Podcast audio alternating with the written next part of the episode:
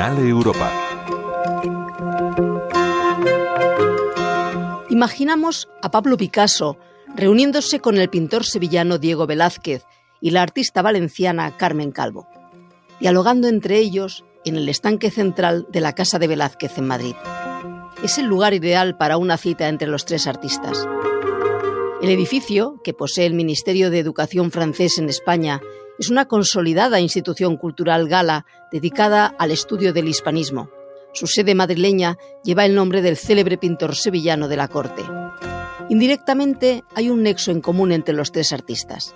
Emmanuel Guillón, director del Museo Picasso de Barcelona, y la pintora Carmen Calvo coincidieron en sus años de estudiantes y han decidido trabajar conjuntamente en una exposición en la que muestran las obras que el pintor malagueño adaptó de Velázquez y Calvo, por su parte, readapta las meninas que pintó Picasso. Son reflejos, reflejos entre dos épocas, reflejos entre varios artistas, reflejos entre temáticas, reflejos entre documentos inéditos que se han encontrado, sobre todo del Museo Picasso de París, documentos de los archivos de propio Picasso. Una exposición sencilla pero interesante para acabar las celebraciones del 50 aniversario de la muerte de Pablo Ruiz Picasso. Las Meninas, obra maestra de Velázquez y máximo exponente del barroco, data de 1656. 300 años después, Picasso realizó 46 interpretaciones dibujando a los 11 personajes. La infanta Margarita, que ocupa la parte central de la famosa pintura con tan solo 5 años y heredera al trono de España, tuvo 14 reinterpretaciones, tanto de cuerpo entero como de su rostro. La exposición recuerda también el episodio de la serie de televisión española El Ministerio del Tiempo, que dejaba clara la gran admiración que Picasso sentía por Velázquez. ¿Iba usted a menudo al, al Prado? Pasaba más tiempo allí que en la academia. ¿Qué le gusta más del Prado? Goya, sin duda. Bueno, Velázquez es el mejor. ¿Ha visto usted las meninas? Eh, sí, claro, alguna vez. ¿Quién no ha visto las meninas? No, no digo por un rato. Digo mirar el cuadro durante horas. Entre agosto y diciembre de 1957, el pintor malagueño realizó un exhaustivo análisis de esta obra pictórica. Reinterpretó una serie de 58 obras que pueden verse en la colección de la Pinacoteca Barcelonesa y han traído a la capital española una parte de ese repertorio que podrá verse hasta mediados de febrero.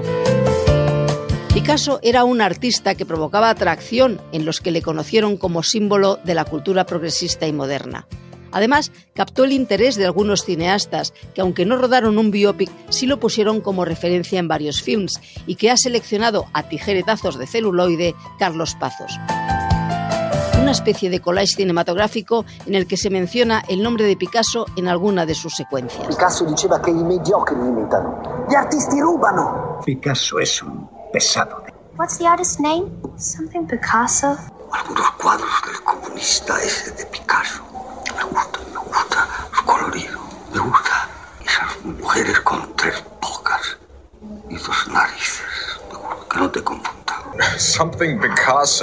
En ese diálogo entre los dos grandes maestros españoles, Joan Vidal se permite el lujo de realizar un fotomontaje en el que incluye al artista del siglo XX en un cuadro del XVII. Velázquez está detrás del espejo y Picasso que está detrás del propio.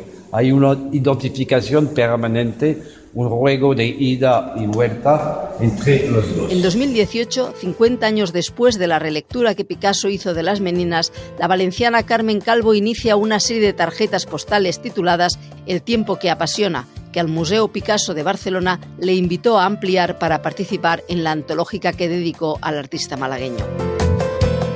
Calvo se cuela en el proyecto Diego Velázquez invita a Pablo Picasso, aportando más de 100 postales que forman un rompecabezas en los que une como un collage o una obra manipulada su forma de ver las meninas. Yo me he divertido mucho. La exposición atraviesa épocas y une a tres pintores muy diferentes en sus concepciones artísticas y muy conocidos en toda Europa. Si quieres más información la encontrarás en el blog Canal Europa de RTV. Ángela Gonzalo del Moral, Radio 5, Todo Noticias.